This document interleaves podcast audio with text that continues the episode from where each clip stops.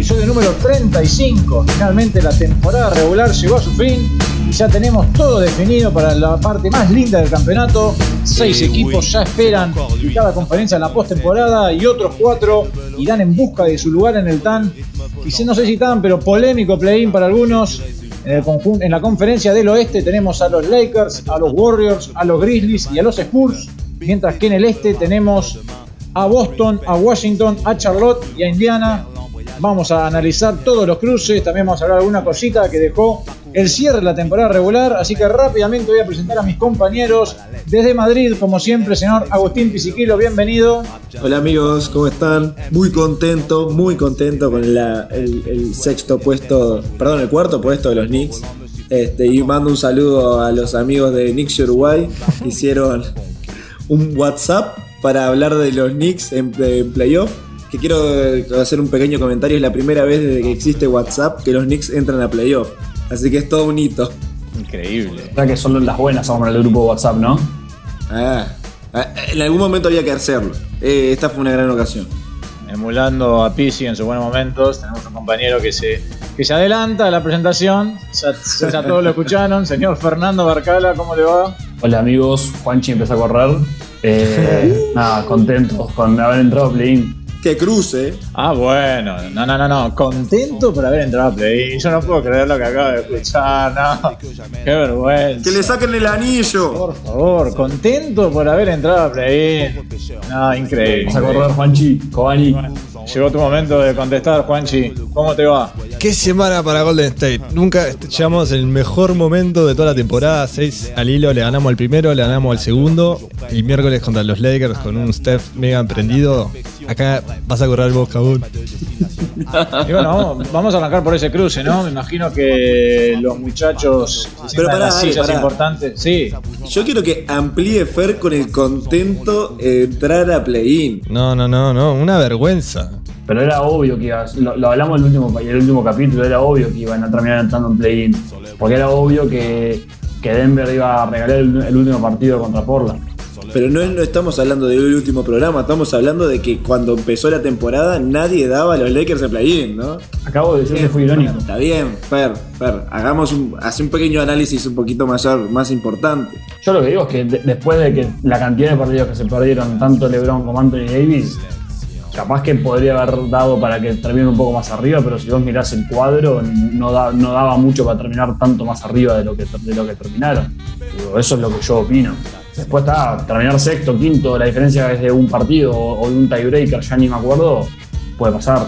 Pero con la, cantidad, la, cantidad de bajas por lesión y lo que hablamos siempre, la pretemporada corta y todo, este, no me parece tan loco haber terminado en esa posición. Porque al final fue todo tiebreaker, ¿no? Porque Dallas, Portland y los Lakers tienen el mismo récord. Podrías haber fácilmente salido quinto. Sí, eh, es que fue, terminó siendo todo casi que por tiebreakers. O sea, fue una mala racha que agarró en dos partidos seguidos de Lakers contra Dallas, que los perdió los dos. Y después perdió el, enseguida perdió el otro con Portland y chau. Era, no digo que es una flip of a coin, pero casi. Yo creo que igual también se demoró un poco la vuelta de Anthony Davis y LeBron James. Yo creo que ahí los Lakers podrían haber apurado un poquito más para no tener que entrar a play-in. No, y bueno, tate. ¿Para qué van a correr el riesgo de que se lesionen apurándolos? Y yo creo que en verdad lo que hicieron fue darle mucho más descanso del que realmente necesitaban. Cuando vieron que estaban apuretados, lo metieron para adentro. ¿Cómo sabés vos cuánto descanso necesitaban si estaban lesionados los tipos? Es lo que creo, no lo sé. Digo, creo yo. Para mí le dieron más descanso de lo que necesitaban. En un principio, en un principio se decían que eran cuatro semanas. Anthony Davis no jugó por dos meses. Yo, yo creo un poco, un poco estoy de acuerdo con Pizzi. Yo creo que se lo llevó con demasiado cuidado, más de que si, si hubiesen estado jugando de verdad un puesto para algo.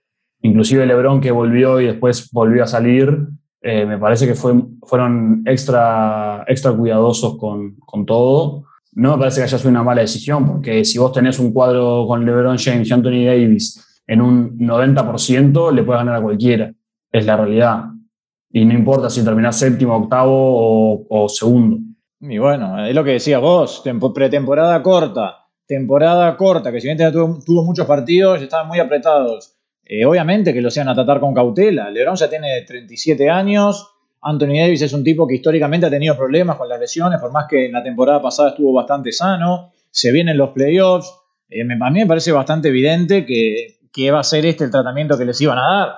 Después está, quizás LeBron tuvo el setback de que cuando volvió a jugar tuvo, se volvió a resentir de la lesión y eso lo hizo parar de vuelta, que quizás no estaba en los planes de los Lakers, porque si LeBron no paraba, iba a llegar con, no sé, 6-7 partidos arriba y quizás hubiesen ganado alguno de esos partidos también. O sea, me parece que los llevaron bien, los trajeron varios partidos antes de los playoffs, tuvieron esa mala suerte con LeBron. Para mí, como lo manejaron los Lakers dentro de todo, fue bastante esperado cómo manejaron el load management y a las estrellas. Justo pasó que lo, que pasó que la racha mal perdida fue la, la, racha de lesiones fue justo cuando tenían los partidos contra Dallas y Portland, que fue justo lo que lo definió que no que salieran séptimos y no quintos o sextos. Pero está es LeBron, ¿no? Estamos todos de acuerdo que el partido contra Golden State lo puede perder, pero el partido contra Memphis o San Antonio no. Y ahí lo que tiene que estar, te la jugás a, pelear contra el primero, donde ahí solo una vez una serie en, la historia de la NBA, el octavo le ganó al primero. Fue una temporada muy atípica para los Lakers. Estamos hablando de que LeBron de los 72 partidos jugó 45 nomás. La temporada en toda su carrera en la que se perdió más partidos. No tengo el número de cuántos partidos se perdió Anthony Davis, pero también se perdió muchos. Dennis Schroeder eh, también hubo, se perdió varios partidos por el tema de los health protocols, porque dos veces lo afectó. Entonces, me parece que fue una temporada bastante atípica, que la fueron llevando como pudieron. Obviamente que no era el objetivo de ellos terminar séptimos, pero bueno, terminaron séptimos y les toca jugar contra los Warriors, que es un equipo eh, al que todos, antes de la temporada, lo vimos en play-in. Y como vienen los Warriors con el nivel desquiciado que está teniendo Stephen Curry, es el rival al que nadie quiere enfrentar. Los muchachos de la NBA deben estar chochos de que les quedó este enfrentamiento para los play-in.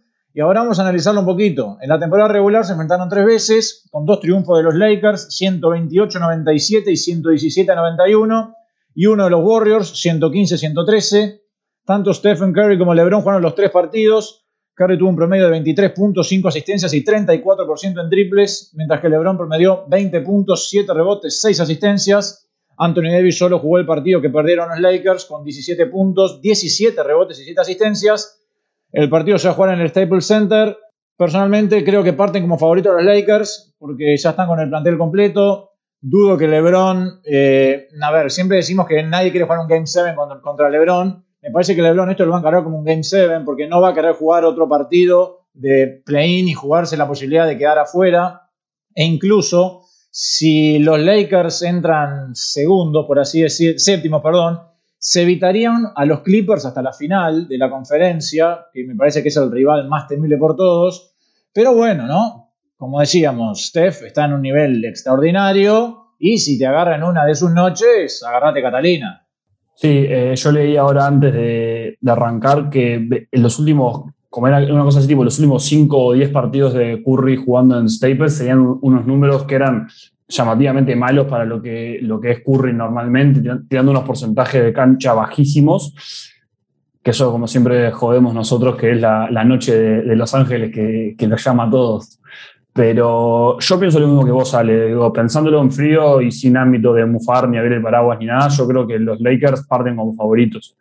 Eh, después, si te agarra Curry en modo Curry y en modo Super Saiyajin, no hay mucha defensa que puedas hacer al respecto. Pero me parece que parte un poco, un, poco, un poco mejor los Lakers, sí. Comparto la opinión de los dos de que en frío los Lakers serían el candidato a ganar ese partido, pero yo jamás eh, eh, o sea, dentro de los dos, el que llega en su mejor momento es Golden State y no los Lakers.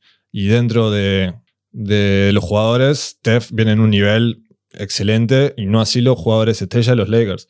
Y ese partido a morir, yo no quisiera estar del lado contrario de Steph Curry, más allá de que sí, históricamente los partidos en, Staples han sido no excelentes, te quiero ver igual. Yo increíblemente concuerdo con Juanchi. Eh, veo que Veo que Golden State llega en un mejor momento. Los Lakers todavía están reordenando a los jugadores, volviendo. Incluso Anthony Davis todavía no está en su mejor momento. Y al ser un solo partido, puede pasar cualquier cosa. A ver, el básquetbol generalmente es algo bastante. O sea, el mejor equipo es el que termina ganando, por lo general. No es como el fútbol que puede pasa, pero bueno, hay ocasiones que, que es bueno pasar. En el básquetbol generalmente, en el 90-99% de las ocasiones gana el mejor. En este caso yo no sé si hay un realmente un favorito o un mejor equipo. Yo creo que van a estar bastante parejitos y al ser un solo partido, acá con estrella de los dos lados, eh, puede pasar cualquier cosa. Yo, yo, yo hoy le pongo mis fichas a Golden State. Sí, ojo que los Lakers llegan a este partido con cinco triunfos consecutivos. También, si bien es cierto que están engranando y están tratando de reencajar todo, volviendo a jugar todos juntos, llegan con cinco triunfos al hilo, que no es poca cosa. pero también esos partidos no tienen la misma, o sea, la misma carga que también tuvieron los Golden State. Golden State viene a ganarle el primero al segundo y un partido a muerte contra el, por el 8. Los Lakers jugaron sin, eh, sin Anthony Davis un partido contra Toronto, contra... Le ganaron de casualidad los Rockets. Claro. Y contra los Rockets jugó, jugó mi madre. Bueno, eh, pero es uno de los cinco partidos que está hablando Ale. Sí, sí, ya Claro. Yo sí que estoy de acuerdo con PC en lo que en el básquetbol es un deporte muy lógico, más que en el fútbol, principalmente por el hecho de que son series a muchos partidos. Entonces vos podés tener un mal partido que no te hace perder. Ahora, cuando es mata-mata, sí. Si tuviese que tirar, por decir así, porcentajes, yo veo un 60-40 para Lakers por el hecho de que Steph está en un modo extraterrestre si no vería aún más un mayor favoritismo para, para los Lakers. No sé cómo lo ven ustedes. Igual un 60-40 es súper parejo, ¿eh? Sí, sí, por eso te digo. Es, parejo para mí por el nivel que está mostrando Curry. Si no, para mí estaban los Lakers doble dígito arriba. Es que tiene el, tiene el potencial para ser el, mejor partido del año. Más que, o sea, hasta capaz que hasta más esperado que una final. Yo que sé, por fin vuelven a jugar por algo relativamente importante LeBron y, y Curry, los dos con, o sea, Curry en, modo enfermo, Lebron no entre algodones, pero recién volviendo, este, es como el escenario perfecto para que, explote todo. A ver, Lebron va, va a activar el modo play-in. Play-in en Lebron, play-off Lebron y. Es un nuevo, es un nuevo modo. Tenemos un, partido más de, de playoff Lebron. Claro. Yo lo que diría que para, que para mí el partido lo gana 100% los Lakers. Dicho todo esto de, Curry y todo, 150% gana, ganan los Lakers y ganan por más de 25 puntos. No, yo lo veo tipo un 65 o 35, hay un poquito más que vos para Lakers. ¿PC? Yo voy a decir, eh, voy a ser consecuente con lo que dije, no como Juanchi, 55-45 Golden State. Bueno, muy bien. Le decimos a la gente que este partido va a ser el último de los cuatro que se van a jugar el miércoles. de los play-in, exactamente, va a ser el miércoles a las 23 horas de nuestro país. Y el otro cruce que tenemos en la conferencia del oeste es entre San Antonio Spurs y Memphis Grizzlies. Ese partido se va a jugar también el miércoles a las 20:30. San Antonio y Memphis también jugaron tres partidos en la temporada regular con dos victorias de Memphis, 119-112 y 133 a 102 y una de San Antonio 131-19. De Rosa no ha tenido sus mejores partidos en, el enfrentamiento contra los Grizzlies, 15.7 puntos, 5 rebotes, 5 asistencias. Mientras que por el lado de Memphis, la figura, como casi toda la temporada, ha sido Jamorant, con un promedio de 25.3 puntos y 8.3 asistencias contra los Spurs, bien secundado por Balanciuna, por más que Balanciuna jugó uno solo en los tres partidos, en el que anotó 15 puntos y bajó 13 rebotes. Me parece que en este caso quizás haya una diferencia más marcada que en el anterior. San Antonio no ha tenido un buen cierre de temporada regular. Memphis, con bastantes altibajos, ha cerrado bien. Recuperó a Jaren Jackson Jr. Memphis tiene la ventaja de la localía. De acá, honestamente, a mí me sorprendería bastante que San Antonio se llevara el partido. Veo mucho más favoritismo hacia el lado de Memphis, que te diría un 75-25 a favor de los Grizzlies. Yo opino lo mismo que vos, Ale. Honestamente, me parece muy meritorio lo de, lo de San Antonio, pero no lo veo llegando mucho más que eso. Me parece que Memphis tiene más cuadro y si bien eh, está Pop en San Antonio, que es un hacedor de milagros, no creo que le dé para mucho más que esto. Como decimos, como venimos diciendo, igual es siendo un partido capaz que te saca algo de la manga Pop, pero no, la verdad es que no, yo no lo veo. Yo comparto, o sea, dentro de lo que vimos en la temporada regular, eh, Memphis ha sido mejor cuadro que los Spurs. Y los Spurs básicamente se pusieron en el 10 porque los de abajo son peores, nada más. No por, porque quisieron sacarle un, más puntos de arriba. Y más como vienen los San Antonio de los últimos 10, perdieron 8. Y Memphis viene, para mí, así con, como dijiste, Ale, con, las, con los nuevos jugadores que se habían perdido bastante, pero ya están bastante aceitados. Y para mí es Memphis, pero está. Es como siempre decimos de los Spurs y la carpeta de playoff, y al ser partido al muere, tampoco lo veo también, no lo veo a San Antonio ganando este partido el que viene para meterse en el octavo, pero yo qué sé, San Antonio. A ver, eh, yo creo que acá hay un gran diferencial. El tipo de jugadores y el tipo de entrenador. Sin duda, vos en la, temporada regular, eh, o en un partido de temporada regular, yo daría súper favorito a Memphis. Súper favorito, porque aparte de un juego que, que lo complica mucho a lo, que es San, a lo que es San Antonio en sí, es un juego súper rápido, súper rápido, a, a, la diferencia de lo que juega San Antonio, generalmente es un básquetbol más lento, más de movimiento, eh, trabajar la pelota. Eh, Memphis corre, corre mucho, eh, tira mucho, muy parecido, sacando, salvando las distancias al, juego que hacía Golden State en su momento. Muy rápido.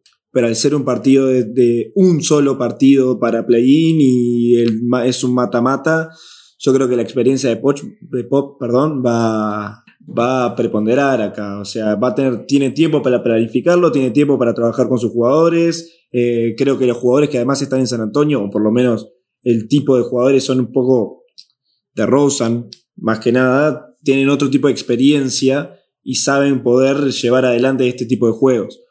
Eh, yo por eso es que doy favorito a, San Antonio. Eh, esa es, un, más un justificativo más eh, por el lado del entrenador que por el lado de los jugadores. Muy bien, válido. Yo en ese caso no comparto tanto porque si bien estoy totalmente de acuerdo con lo que decís de la diferencia que hay en los entrenadores, después a la hora de la cancha los entrenadores no pueden hacer nada. Vos podés planificar el partido a la perfección, pero si después eh, de Rosen te tira 6 de 20, Murray te tira 5 de 15, no vas a poder ganar. Entonces, entiendo lo que decís, comparto, al igual que en la otra serie, que al ser un solo partido puede pasar cualquier cosa, se despierta en una mala noche Memphis, una buena noche San Antonio y gana San Antonio, pero yo creo que es favorito Memphis. Y después nos estamos todos de acuerdo en que el perdedor del cruce Lakers Warriors creemos que va a ganar el segundo partido y ya meter con el 8. ¿Estamos todos de acuerdo en eso? 100%.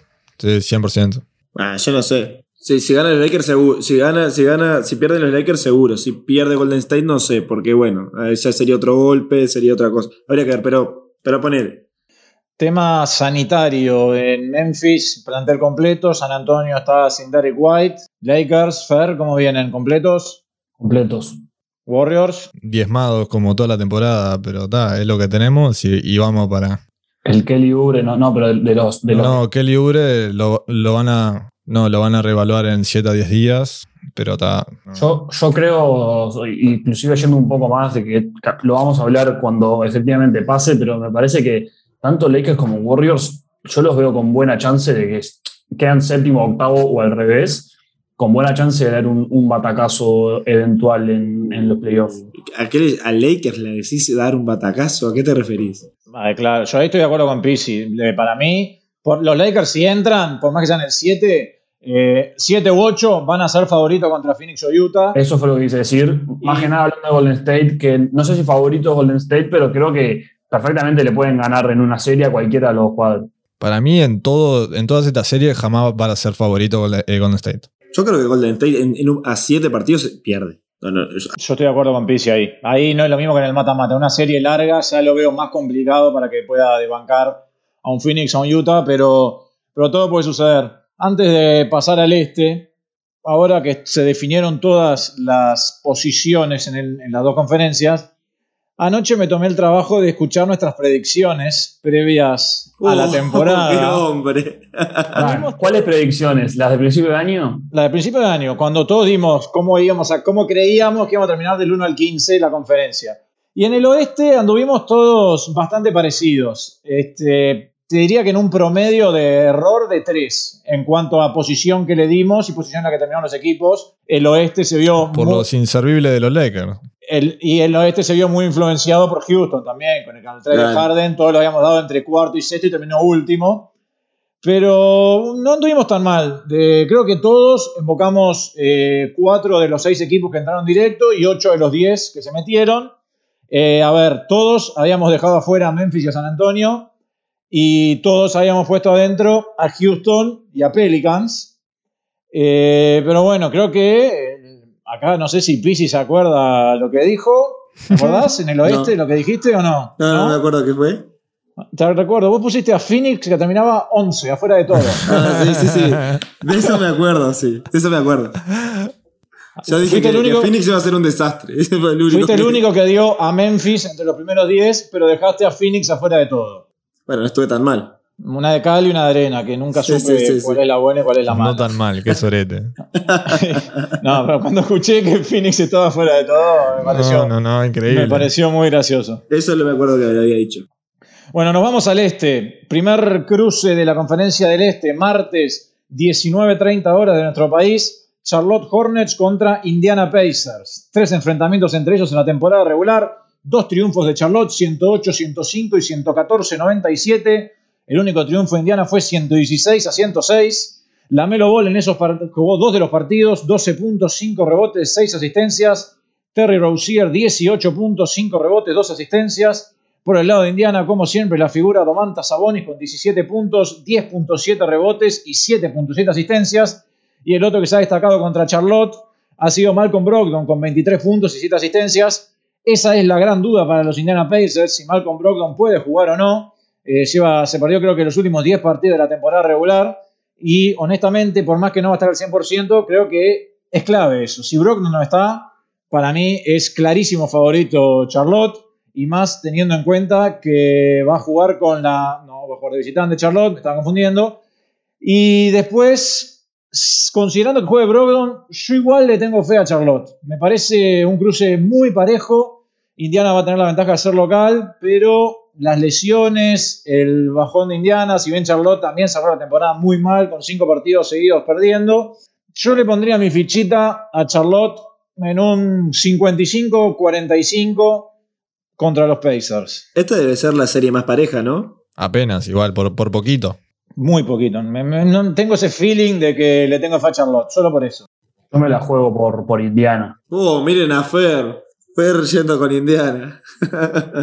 No, me parece que la experiencia les va a terminar eh, favoreciendo mucho más a Indiana que a, que Charlotte. Tiene jugadores, yo qué sé, Lavert tiene, en un nivel, en un muy buen nivel después de la lesión.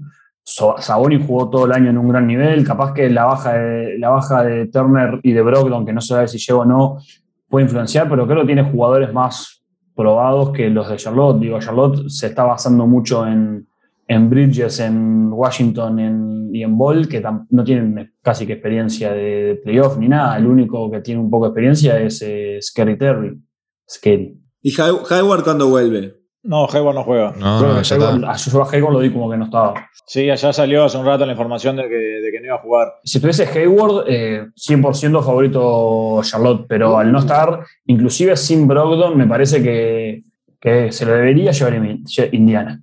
Sí, Charlotte, sin duda que en playoff, con esto que sí es un tiro al aire, pero es que quizás ese, ese desparpajo que pueden llegar a tener los jóvenes te puede salir muy bien o muy mal. Que es por eso que le tengo fe a Charlotte, no sé por qué. Yo no sé si comparten conmigo, pero de todos los partidos de play-in, este es el que menos me interesa, por lejos. Uh, Y para mí yo se lo doy a Indiana, pero también por poquito, porque tiene a Sabonis, que ta, es un jugador probado y todo, más allá de la nueva camada de jugadores en Charlotte, que es muy entretenido de ver.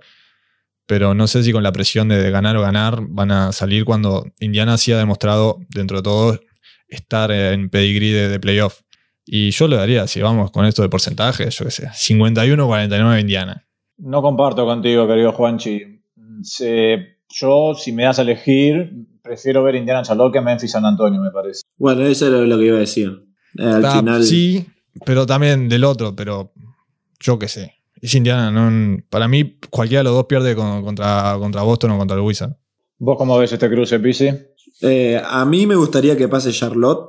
Eh, le le tengo muy- muy- un aprecio particular a este equipo. Creo que me divierte mucho su forma de jugar. Me divierte mucho ver a jugar a la Melo Ball. Y ha dado un toque diferente a una franquicia que, que lo necesitaba. Eh, la realidad es que no creo que ganen. Eso es, otro tema. Eh, voy un poquito por el lado de Fer y, Juan. Yo creo que la experiencia de Indiana, de haber ya, aunque sean malos pasos, ¿no? Eh, de haber estado en playoff, le va a dar esa, esa diferencia que se necesita. Igualmente, y lo mismo que venimos diciendo en el resto de las series, es un solo partido. En un solo partido puede pasar cualquier cosa y, y bueno, pero igual creo que Indiana en este caso tiene, tiene las de ganar. Parejísimo, ¿no? Voy con ahí 55-45. Y el otro cruce del este es un partidazo también eh, entre Boston Celtics y Washington Wizards. Washington con un cierre de temporada regular muy bueno que le permitió trepar hasta el octavo puesto. Eh, los Wizards y los Celtics también se enfrentaron tres veces en temporada regular. Dos triunfos de Boston, 116-107 y 111-110. Y uno de Washington, 104-91. En estos partidos entre ellos, Bradley Bill promedio 40.7 puntos, 5.7 rebotes y 4.3 asistencias. Westbrook 16.3 puntos, 8 rebotes y 7.7 asistencias. Por el lado de Boston, Tatum 25 puntos, 7 rebotes, 3 asistencias. Kemba Walker 23 puntos, 6 rebotes y 5 asistencias. Tiene pinta que va a ser un partido muy parejo, muy goleado. Boston viene con la baja muy sensible de Salem Brown, no solo para este partido, sino para lo que resta de la temporada. Después tanto Kemba como Marcus Smart como Tristan Thompson no jugaron los últimos partidos de la temporada regular. Creo más que nada que por precaución, porque Boston ya estaba casi que fijo en el séptimo puesto y no los iban a arriesgar. Este, Washington, como decíamos, ¿no? Westbrook, que en el último mes, mes y medio, ha tenido un nivel de otro planeta, cargando con el equipo. Este, Bradley Bill, que volvió al último partido de la lesión, no se notó que no estaba al 100%, que estaba haciendo un esfuerzo casi que sobrehumano por poder jugar. Y acá hay muchos factores a tener en cuenta. Lo que venimos hablando de que es un partido solo, de la experiencia de ambos equipos, yo me inclino por los Boston Celtics en un 65-35. Para mí lo va a terminar ganando bien Boston. Yo voy con Washington en esta. Lo veo muy mal a Boston. Eh, la baja del Brown, que ya no, juega. Como decías vos, Al Smart viene jugando poco. Kemba no encontró su nivel en casi toda la temporada. Fournier, que lo trajeron, tampoco ha jugado mucho lo veo demasiado, demasiado bien a Washington como para que Boston se lo pueda llevar esta vez. Inclusive, hasta me animo a decir que inclusive con Bill entre algodones como está, que dice que va a jugar pero dice que no está en un 100%, yo creo que se lo, se lo va a llevar Washington. Es, es mi humilde opinión. Te diría que hasta un casi un 60-40 para Washington. Yo creo que Boston es súper favorito. O sea, el run de, de, los Wizards fue excelente con un nivel de de Westbrook brutal, pero comparás equipo con equipo y la diferencia. Boston es muchísimo más. A ver, de vuelta, es un solo partido, puede pasar cualquier cosa. Westbrook te hace un cuádruple doble y se terminó. Pero, ok. Yo creo que Washington depende mucho de que haga eh, Westbrook un cuádruple doble. Y eso es tan probable como improbable. Entonces me parece que Boston, eh, viendo los equipos, es más. Y el, entrenador es muy superior también. Pero bueno. Sí, comparto que tal, lo que tiene Boston, para mí lo más a favor es que el coaching staff es bastante más serio que el de Washington y bastante más estratégico que el de Washington. Yo igual voy con Washington, también porque me encanta que terminen séptimos por lo que sería la primera ronda contra los Nets, una serie a siete entre, entre Westbrook contra KD y Kyrie amo. Y también porque quiero que también Boston termine octavo y que la primera ronda sea contra Filadelfia, donde también vamos a tener una primera ronda cargada. Yo voy con, con Washington. Y aparte, los enfrentamientos de Washington con Brooklyn este año fueron hermosos, los tres partidos que jugaron. o sea, sería hermoso que jueguen de vuelta. Ninguno defiende, o sea, es hermoso. Deseo mucho una serie a 7. Ha salido los injury report para el partido de mañana. Por el lado de Boston no están Tatum, no está Kemba, no está Smart, no está Fournier, no está Tristan Thompson, lo cual quiere decir que van a jugar todo al revés. No están en el injury report, es decir que van a jugar. Ah, ok, ok. Juegan todo. Robert Williams está probable. Por el lado de Indiana, Brogdon questionable, game time decision. Sabonis questionable, Edmond Sumner questionable, Aaron Holiday questionable. Miles Turner y Jeremy Lamb no juegan. Caris Lavert juega. Por el lado de Washington, el único que aparece es Raúl Neto, que está probable, así que también hay grandes chances de que juegue. Me parece que donde a Indiana está ahí medio ya con muchos jugadores entre algodón. Pero sí, sin dudas que se vienen partidos muy lindos. Este, vamos a ver qué pasa. Eh, para cerrar el programa, primero vamos a hablar de lo que fueron nuestras predicciones en el, en el este, que también anduvimos bastante similar todos. Tuvimos un promedio un poco más alto de, de errores, principalmente porque todos pusimos a Toronto quinto o sexto, que terminó quedando afuera de todo. Y a los Knicks afuera. También habíamos puesto a Orlando en el play-in, que quedó afuera. Y todos hemos dado, todos, incluso Pisia, habíamos puesto a los Knicks últimos o penúltimos. Y terminaron cuartos. Entonces, ese incremento de 10 u 11 en las posiciones rompe todos los promedios. Creo que ni, ni, ni Thibs se animaba a poner a los Knicks cuartos. Y bueno, después todos, eh, en realidad, Fer, Juanchi y yo habíamos dejado afuera de todo a Charlotte mientras que Pisi lo había puesto décimo a Charlotte, pero antes de que se emocione, había dejado a Washington afuera de todo. También dije que Atlanta iba a ser, iba a ser uno de los mejores equipos de la temporada. Eso también. Bueno, no tuviste tan mal, ¿eh? Porque Atlanta terminó quinto, ¿eh? Yo que sé, tuvo una, una remontada muy buena. Bueno, para cerrar, eh, unas, algunas estadísticas. ¿Puedo tirar una, una, noticia? El cierre de la temporada regular, sí, claro, diga. Eh, Tips fue nombrado hace unos minutos como el Coach of the Month, así que aplausos para él. Pensé, pensé que decir, fue nombrado como una persona célebre en la ciudad de Nueva York. Le hicieron un monumento en la Gran Manzana. Sí, sí, va al lado de la Estatua de la Libertad en cualquier momento. La gente pide el video, PC, la gente pide el video de que hiciste promesa del... Es verdad. Lo, lo vamos a mandar como corresponde, corriendo por las calles de Madrid, festejando. Stephen Curry ganó el título de máximo anotador de la temporada regular. Se une a Michael Jordan como los únicos dos jugadores en liderar la liga de anotación con 33 años o más.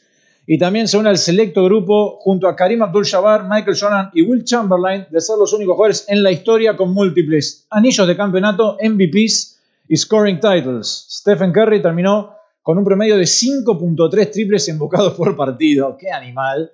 La mayor cantidad de triples embocados por partido en una temporada, superando el récord que él mismo había establecido con 5.1 por partido. Para nuestro amigo Pisi, Julius Randle se convirtió en el primer jugador en la historia de la franquicia de los Knicks en terminar una temporada con más de 20 puntos, más de 10 rebotes y más de 5 asistencias de promedio. Ya lo habíamos dicho, nuestro amigo Russell Westbrook terminó con un promedio de triple doble por cuarta temporada en los últimos 5 años. Se une a Oscar Robertson como los únicos jugadores en promediar más de 11 rebotes y más de 11 asistencias en una sola temporada. Kyrie Irving terminó la temporada en el selecto grupo de los 50-40-90 con 50.6 en field goal, 40.2 en triples y 92.2 en libres. Noveno jugador que se une a ese club. Y acá tengo un dato que la verdad es maravilloso. Tony Snell, no sé si todos lo ubican. ¿Sigue, sigue en Milwaukee? No, está en Atlanta. Mejor que Kyrie. Primero que nada, va. Terminó es el primer jugador en la historia de la NBA que termina una temporada con 50, 50 y 90. Redoblamos la apuesta. 50 y 50 y 100. Porque no erró ningún libre en toda la temporada.